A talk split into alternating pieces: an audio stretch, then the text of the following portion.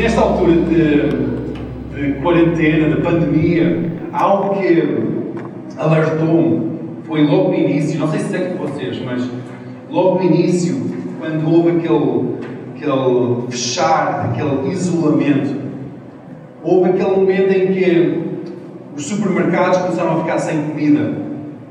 Vocês conseguem lembrar desse momento em que os supermercados começaram a ficar sem comida? Em que começaram a haver filas no supermercado? Estava ainda hoje, há filas. Ontem fui a um supermercado e tive que esperar para entrar no supermercado. E nós ficamos habituados a ir a certos sítios e ter o alimento. A ir à padaria e ter o pão. Ir à mercearia e ter as compras, ter a, ter a comida que nós precisamos. Nós ficamos habituados a isso. E hoje quero falar acerca de, de um tempo em que a padaria ficou sem pão. O título da mensagem é Sem Pão na Padaria. Sem Pão na Padaria.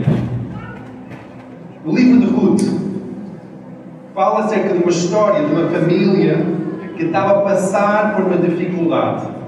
Houve fome na terra de Israel.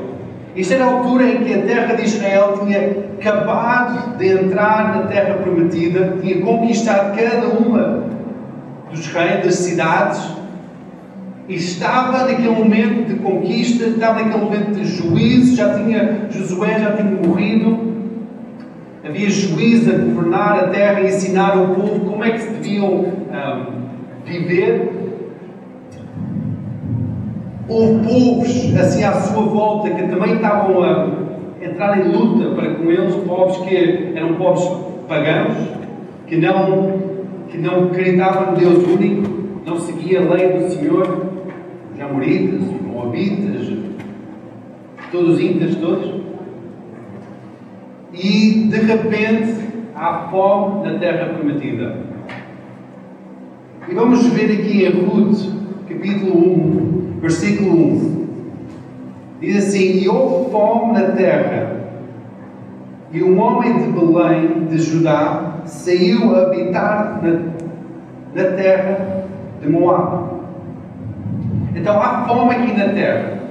E este homem e a sua família estava em Belém, estava a habitar na cidade de Belém. Nós depois, lá para frente, nós sabemos que Belém foi o sítio onde Davi nasceu.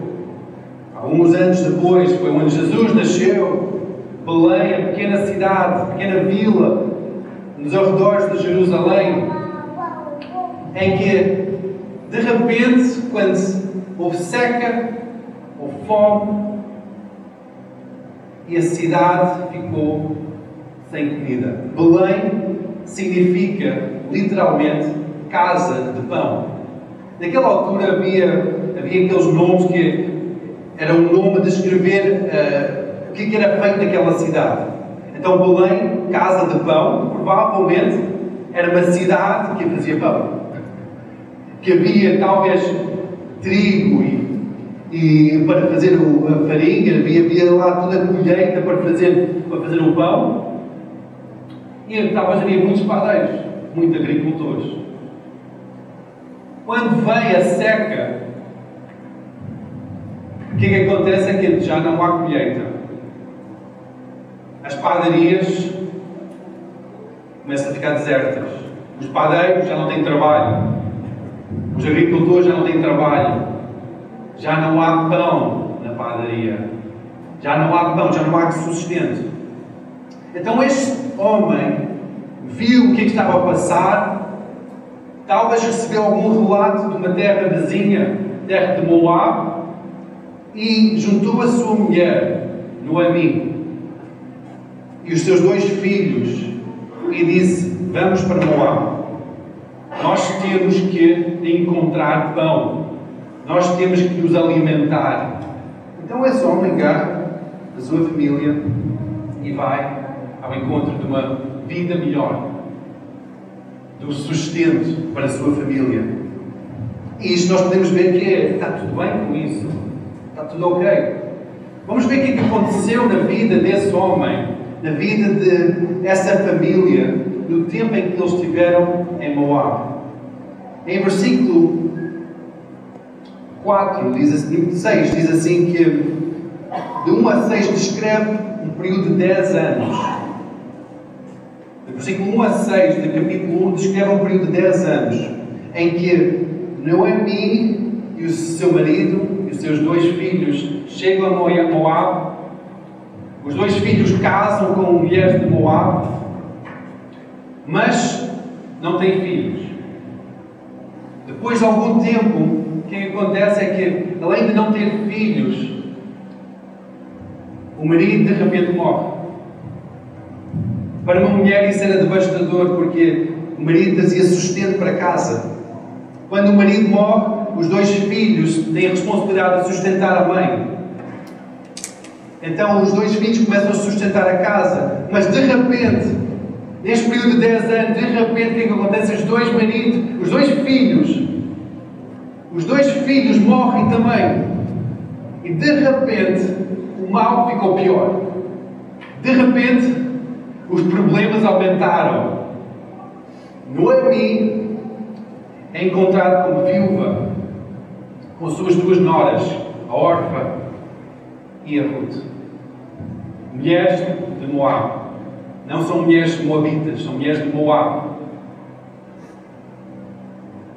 E Noemi, temente a Deus, mas também com uma realidade muito difícil, começa a determinar no seu coração de voltar para a terra de Israel voltar para Belém, voltar para a sua família e talvez de alguma forma ter sustento. E quando ela estava a decidir, ela partilha isso com as duas noras. E de repente ela ouve um rumor, um burburinho, um, um som, uma notícia, talvez um pouco mal dada, acerca de pão novamente da padaria pão em Belém. Em versículo 6 diz assim que ouviu que o Senhor se lembrara do seu povo, dando-lhes pão. Noemi começa a ouvir que há pão novamente em Belém. Que há pão novamente na padaria. E ela começa a ter esperança no seu coração. Esta história de Noemi e as suas duas noras. Especialmente a Nora Ruth, porque a Orpa, a Nora Orpa decidiu ficar na terra de Moab e Ruth decidiu seguir a sua sogra. É uma, terra, é uma história muito bonita, porque relata em que estas duas mulheres voltam para Belém, começam a ser acolhidas pela família novamente, começam a, a ter esse acolhimento e Ruth começa a receber alguma provisão das colheitas que estavam a vir. De repente, não somente recebe uma provisão de algumas migalhas da colheita, mas o senhor daquela fazenda, o senhor riquíssimo, Boaz, começa a reparar na, na menina Ruth e começa a dizer: Olha, dá um pouco mais a esta senhora. Dias passaram e Boaz convida a Ruth para dentro da sua casa. Convida para se casar e constituir família. Depois nós sabemos que Boaz era um parente. Depois nós sabemos que Boaz era o bisavô grande Davi. Nós vemos que o homem segundo o coração de Deus, o rei David, gerações seguintes, se nós vemos a genealogia de Jesus, tanto Boaz como Davi fazem parte da genealogia do Cristo, do Messias, de Jesus. É incrível como é que Deus escreve direito por linhas tortas. Como Deus redime situações que são situações devastadoras para trazer bênção. Quando Noemi foi para a terra de Moab, ela não sabia quanto, o que, é que estava a passar, ela só queria sobreviver. só queria safar-se, só queria ter um sustento. Eu acredito que muitas vezes nós ouvimos situações da nossa vida, ouvimos situações, vemos, estamos, enfrentamos situações difíceis na nossa vida, recebemos contas, somos enfrentados com doenças, temos, temos situações difíceis que nós estamos enfrentados, em que muitas vezes nós temos a mesma reação que Noemi e seu marido teve. Nós temos que safar sozinhos. Nós pensamos que nós temos que nos sobreviver. Ninguém vai trazer o sustento para minha casa se eu não faço. Eu tenho que sair. Às vezes nós pensamos, quando nós enfrentamos estas dificuldades na nossa vida, nós pensamos, ok, vai ficar tudo bem. Mais cedo ou mais tarde isto vai passar. Vai ficar tudo bem. Isto é normal acontecer. É normal. Nós passamos por dificuldades. A tristeza é normal. Somente sobreviver é normal. Muitas vezes nós pensamos acerca destas coisas quando nós estamos a passar por dificuldades. Mas, no entanto, quando eu vejo os ensinamentos de Jesus, eu vejo as Escrituras falam acerca de palavras muito grandes, palavras como esperança, como alegria, como vida abundante, como amor. Quando nós estamos a passar por situações críticas, nós não queremos ouvir falar dessas palavras. Nós queremos sobreviver, nós queremos acreditar que isto é suficiente que não, não preciso de mais nada, porque eu só preciso de safar agora, para quando isto passar, para quando passar a fome, eu ainda esteja vivo. Mas Jesus ensina palavras incríveis, palavras de abundância, palavras de cura. Então, se há estas palavras, há esta evidência nos ensinos, dos ensinamentos de Jesus, Porquê que isso não é tão real na nossa vida? Porquê que há tanto problema? Porquê que nós sonhamos e alcançamos tão pouco?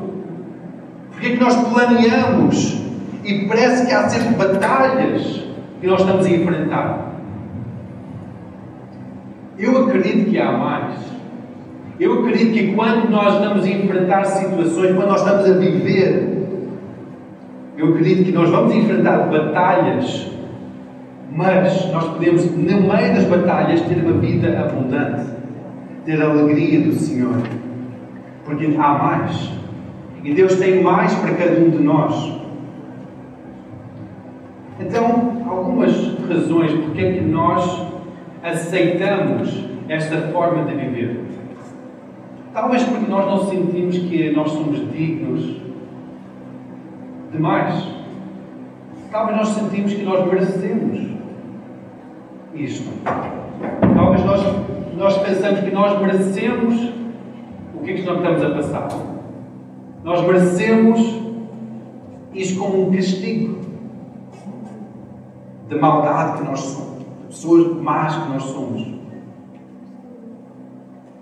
Mas esse sentimento é um sentimento, não, não é um sentimento de um filho, mas é um sentimento de um órfão. Alguém que não conhece a sua identidade como filho do Pai Todo-Poderoso. Romanos 8, 15 diz assim: Porque não recebeste o espírito de escravidão para outra vez estar em temor, mas recebeste o espírito de adoção, pelo qual clamamos Abba Pai. Em situações de dificuldade é tão fácil nós esquecermos quem é o nosso Pai.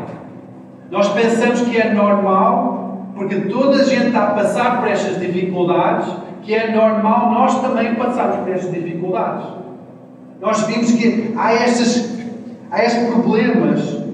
Isso é normal. Isso é aquela palavra no grego status quo, que é, ou latino, que é a palavra que, que é, é tudo normal. Se as pessoas à minha volta estão a passar por dificuldades, então porquê é que eu não devia passar também por dificuldades? Nós comparamos com as pessoas à nossa volta. Mas se nós somos filhos do Rei dos Reis, do Senhor dos Senhores, a nossa comparação não devia ser com as pessoas à nossa volta, mas devia ser com Deus Todo-Poderoso, com a herança que nós temos nele. Às vezes nós aceitamos as dificuldades porque nós não acreditamos que é possível haver um milagre. Há uma teoria que é a teoria de, de que na altura de Jesus houve milagres, mas aquela altura acabou e agora não é período de milagres, é um, aquele cessou, aquele período da história cessou. Mas hoje em dia eu tenho visto tanto, tanto milagre. Tenho visto o poder de Deus sobre a minha vida, sobre a vida de pessoas à minha volta, e eu, eu acredito nos milagres. Por isso que quando nós pensamos que, ok, é normal, eu vou aceitar as dificuldades, porque talvez não há solução sobrenatural. É eu tenho que sobreviver sozinho. É uma forma que nós limitamos essa vida abundante das nossas vidas. Então, como é que nós podemos ter acesso a esta vida abundante? Que é falado em tantas escrituras. Como é que nós podemos aceder a isso? Primeiro é o arrependimento, que é mudar de caminho, uma transformação. É como se fosse uma, uma larva transformada numa borboleta. Temos que mudar completamente. Temos que começar a acreditar em Deus, acreditar em quem Ele é, acreditar nos seus milagres, no seu poder, começar a acreditar nestas coisas, ser transformado no nosso entendimento. Nós temos que passar por este arrependimento. E temos que passar por uma santificação que é largar as coisas que estão nos oprimir, que estão nos a infectar com este mundo. Temos que começar a separar-nos para o Senhor. Começar a separar-nos para Deus. Eu vejo na minha vida, se eu passo muito tempo a ler coisas negativas, a ler jornais negativos, eu começo a ficar deprimido. Eu tenho que fazer aquele balanço. Não, eu, eu preciso saber o que está a passar no mundo, mas tenho que encher-me com fé. Que Deus é poderoso para fazer muito mais do que estou a enfrentar. Eu tenho que começar a santificar a minha mente. Começar a mudar. Temos que começar a ter fé em Deus. Acreditar nele. Acreditar que é possível haver um milagre. Começar a acreditar nele. Temos que começar a rodear-nos por pessoas que são pessoas de fé. Por isso que há congregações, por isso que há igrejas em que nós podemos rodear-nos com pessoas que acreditamos todos que Deus é bom. Acreditamos todos que Deus pode fazer milagres. E quando nós rodeamos-nos, quando nós fazemos parte de uma congregação, começamos a experimentar a vida abundante de Cristo em nós. Temos que adorar. O que é adoração? É termos uma postura de gratidão Reconhecer Deus em todas as situações. Isso é adoração. É ver Deus em tudo. Vem uma notícia má, nós conseguimos ver Deus, porque estamos a adorar Deus. Estamos a colocar no trono, no meio daquela situação. É começar a adoração. Esta semana, eu estava a falar com um amigo meu que ele estava a partilhar algumas dificuldades que ele estava a ter com o ambiente do bairro onde ele estava, na casa onde ele estava, e eu estava a dizer para o amigo: por que é que não começas a adorar Deus mais na tua casa? Coloca música de adoração a tocar 24 horas por dia. Começa a adorar Deus mais. Quando nós adoramos Deus, colocamos no trono. Quando Ele está no trono, o que é que acontece? É que Ele governa sobre as situações. E quando há situações de desordem, Ele começa a trazer ordem. Quando há situações de perturbação, de medo, ele começa a dizer paz. Temos que adorar Deus. Adorar Deus mais. Quando nós começamos a adorar mais, nós vamos começar a demonstrar mais esse amor para Ele. E depois nós temos que ter humildade no nosso coração. Em 2 Crónicas 7, 14, e diz assim: Se o meu povo, que se chama pelo meu nome, se humilhar e orar e buscar a minha face, e se converter os seus maus caminhos, então ouvirei dos céus e perdoarei os teus pecados e sararei a sua terra, se o meu povo se humilhar. Tantas vezes, quando nós recebemos situações em que parece que há fome na nossa vida, que parece que toda a esperança acabou, em vez de trancar as portas da tua casa, em vez de fechar-te no teu isolamento, segue esta passagem, clama para o nome do Senhor, humilha-te perante Deus, ora, busca a Sua presença, busca a Sua face e converte os teus maus caminhos. Jesus nunca pregou uma pregação tentar a vender a salvação para ninguém. Ele nunca diz, ok, anda, vem a mim e tudo vai ficar bem. Ele foi muito claro em dizer que neste mundo passarás por dificuldades. Ele, dizia sempre, ele advertia das dificuldades que nós íamos passar. Mas ele diz, não temas, porque eu já venci o mundo. Então isso é possível no meio da dificuldade, termos uma vida abundante. No meio da fome, ter pão na nossa casa. Mesmo que a padaria não tenha pão. Mesmo que não há pão na padaria. Há pão na nossa casa. Porque quando nós começamos a confiar nele, não tememos. Confiamos que ele já venceu as nossas batalhas.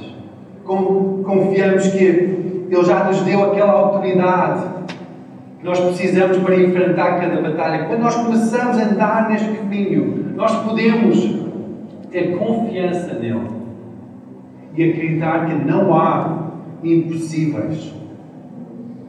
Não há impossíveis para Deus. Na primeira pregação que Jesus fez, aquela pregação que nós chamamos a pregação das bem-aventuranças,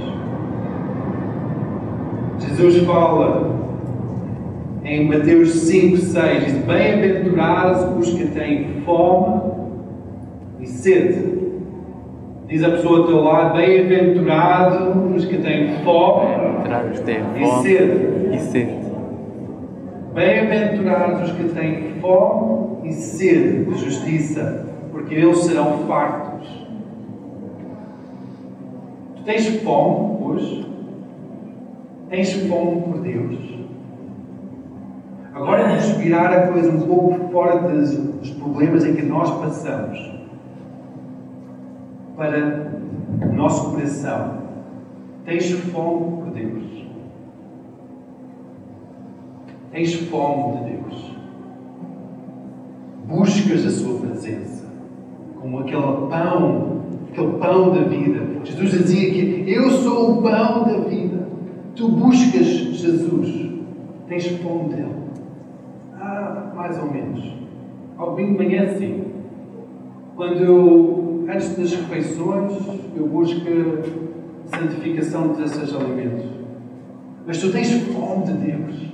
É que tu acordas com fome de Deus. É que tu deitas com fome de Deus. Muitas vezes eu não tenho essa fome. E eu pergunto a mim próprio, Deus, porquê é que eu não tenho essa fome? E o Espírito Santo começa a falar no meu coração e começa a dizer, certo, não tens essa fome porque estava a ser alimentado com outras coisas. Estás alimentado com outras coisas. A tua alma está a ficar cheia. A tua mente está a ficar cheia. À altura de nós temos nós temos que passar momentos em que nós tiramos todas as outras coisas da nossa vida para nós termos fome para Deus. Temos que ter fome para Deus. Ele é o único, a única fonte da nossa vida. É o único sustento, alimento que dá realmente vida. Tantas vezes nós buscamos preenchimento, paz, como um filme de televisão. Talvez nós busquemos um pouco de alegria como uma comédia para desnuviar um pouco de estresse. Está tudo bem, não há problema nenhum. Mas Deus quer que nós busquemos a Sua presença, que temos fome da Sua presença. Nessa presença há paz. Nessa presença há alimento, há sustento. Nessa presença há vida. Há vida.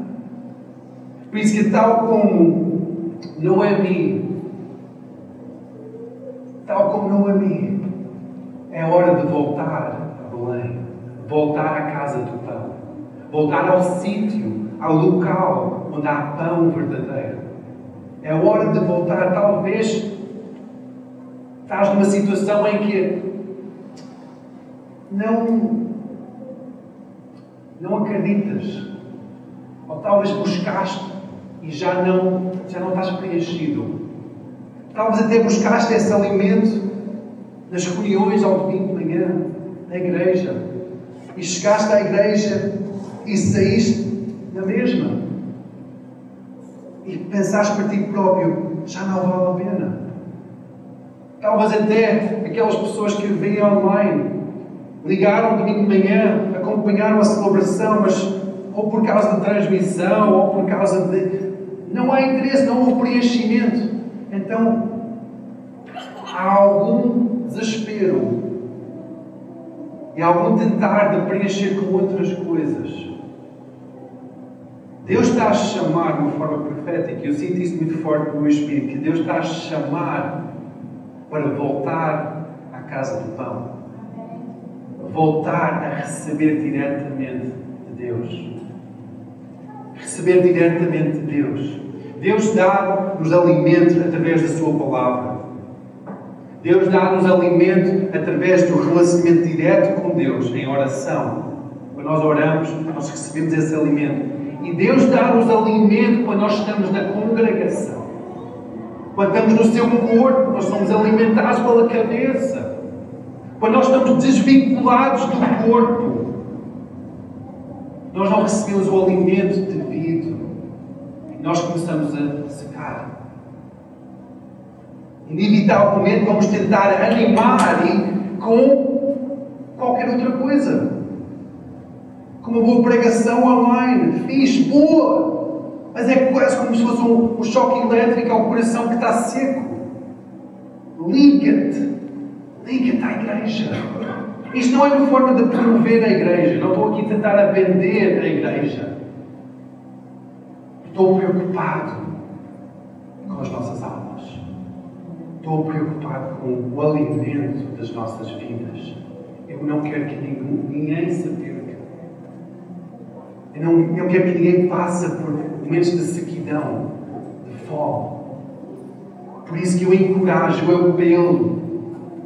Conecta-te com Deus. Conecta-te com a Sua palavra de uma forma diária, constante. Leia a Sua palavra todos os dias. Todos os dias. Cria essa rotina na vossa vida, tal como tens outras rotinas saudáveis. Cria a rotina de ler a Sua palavra, comer da Sua palavra. Cria a rotina de orar, partilhar o teu coração com Deus. E cria a rotina, a prioridade de congregar, de estar ligado com a igreja, com o corpo de Deus, para que a tua vida seja alimentada para que haja vida fluir de ti. Aleluia. Talvez estás numa situação em que isto faz tudo sentido, mas agora, e agora? E agora, pastor? Isto faz tudo sentido. Eu estou nessa posição, e agora? O que é que eu faço? Pede Senhor. Clama a Ele. Ora. De Deus, estou desesperado, estou. Estou com fome da vida real. A tua presença. Estou com fome de ti. Pede. Jesus dava aquele exemplo de um pai a dar coisas para o seu filho. E ele estava a dizer: quando vocês pedem, pedem, eu não vou dar. Pedes um pão, não vou dar uma pedra. Se vocês, homens, sabem dar prendas boas aos vossos filhos, quanto mais eu. Por isso nós temos que pedir aquele alimento de Deus. Temos que clamar. Temos que focar a nossa atenção nele. Desligando as outras coisas. Quando nós estamos em casa, é tão fácil nós ficarmos distraídos com as outras coisas. Eu vejo por mim, é muito fácil eu ficar distraído com outras coisas boas. Mas foca a tua atenção no sítio onde tu queres ir e vais alcançar mais de Deus. Rodeio-te por pessoas com a mesma fome.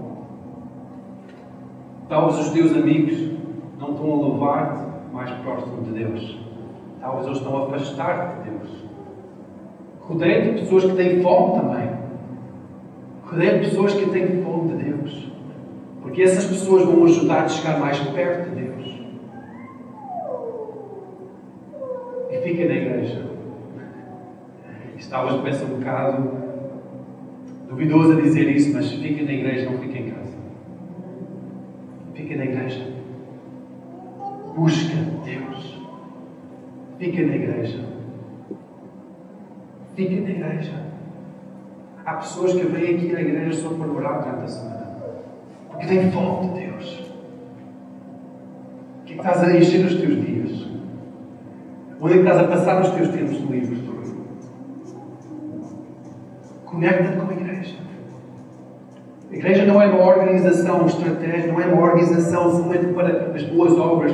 Não, a igreja é a noiva de Cristo, o corpo de Cristo. É a manifestação de Cristo na terra. É o sítio onde há o alimento de Deus.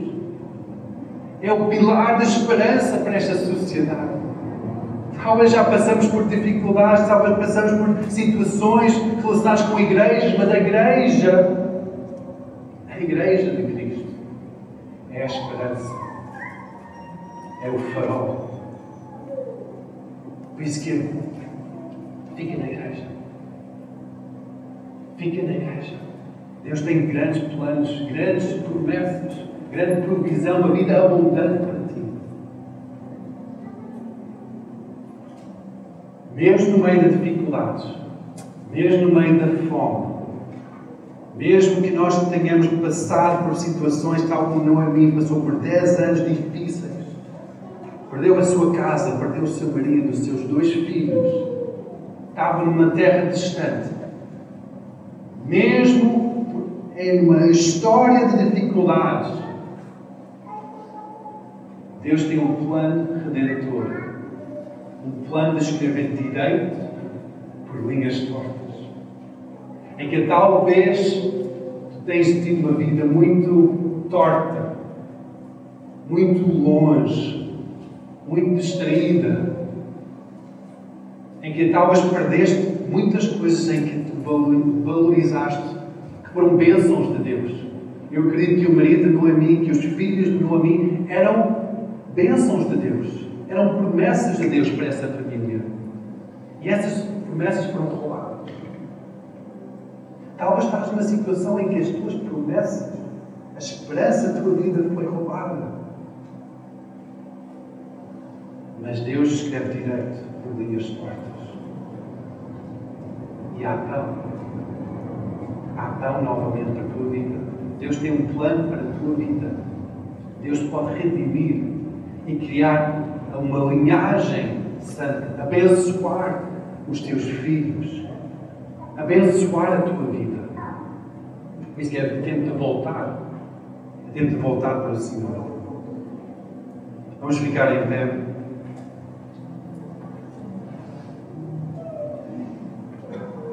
Vamos abrir as Bíblias em Mateus 11.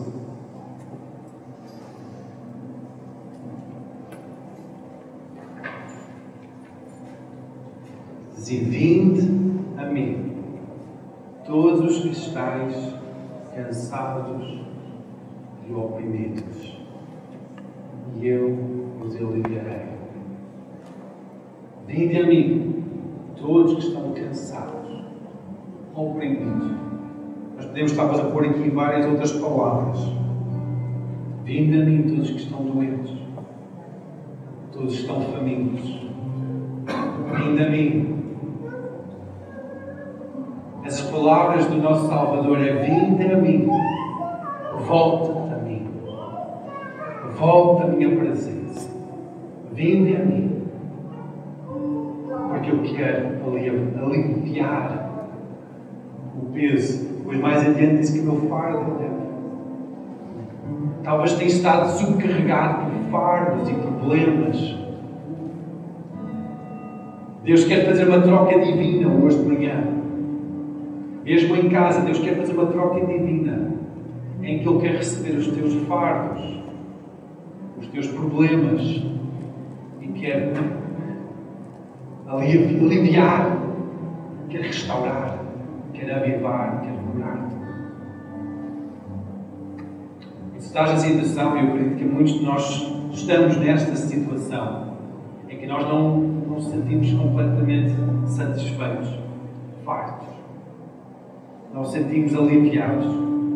Então, hoje de manhã, eu só quero encorajar levantar as mãos, apresentar a tua vida para o Senhor, fechar os teus olhos e dizer: Deus, eu quero focar toda a minha atenção em Ti. Eu quero entregar tudo o que eu sou.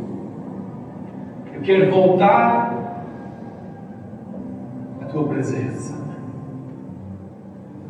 Eu quero voltar a ti.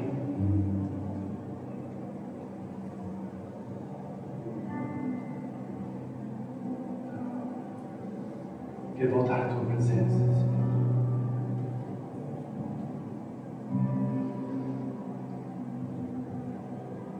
Estás aqui hoje de manhã tens assuntos específicos que estão a subcarregar a tua vida.